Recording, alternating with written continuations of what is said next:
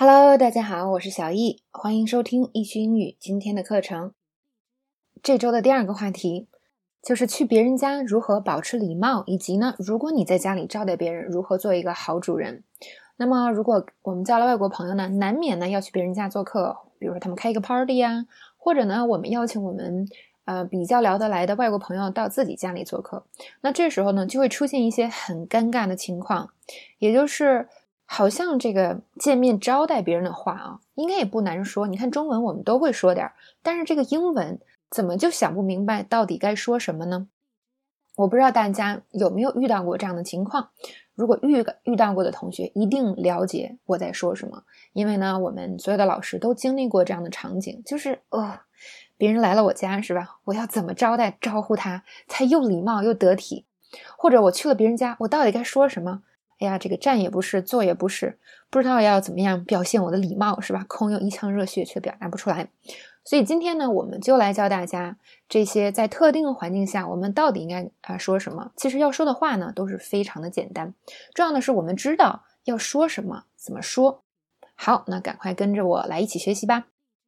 好，首先呢，我们今天的第一部分想教大家。如何做一个好主人？就是当有外国友人，是吧？为了学英语，我们把他请在家里。哦，不对不对，是为了跟他们结下深厚的友谊，是吧？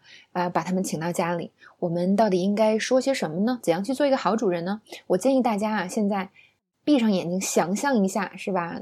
如果有外国友人到你家，你要怎样欢迎他？当然，如果你要开车，先不要闭眼睛，想一下你要说什么。Hello，welcome。嗯，之后可能就要大眼瞪小眼了。那么，呃，首先呢，说 welcome 是一个很正确的思路哟。我们已经会了开头，后面到底要怎么说呢？小姨现在就来教你。啊，那首先呢，我们练一下这个 welcome 的发音，要注意呢，呃，那个前面 u，然后呢发小 a 的音，那这跟 red 那个 a 是一样的。然后呢，还有一个 l 的音，welcome。注意啊，这里不要把它发成 welcome，welcome，这是很多人经常犯的一个错误，所以大家一定要注意这个 welcome 的发音。那你可念的慢一点，welcome，也不要 welcome 这种念错了。好，那欢迎语呢？我们最简单可以说，嗯，欢迎，welcome。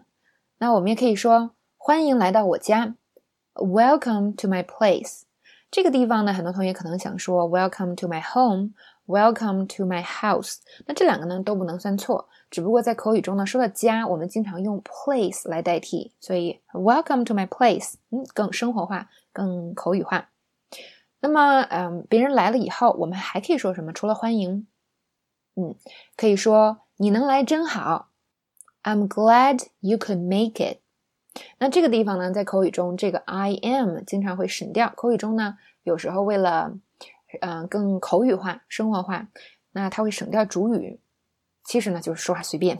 所以我们要看，就是呃具体的情况，是吧？如果就是生活中的朋友，我们就可以说：“哎，你能来真好，Glad you can make it。”那我们也可以说呢：“I'm glad you made it。”你能来真好，一样的意思啊，只不过用了不同的时态。好，那么今天的讲解呢，就到这里结束了。希望大家都有所收获哟。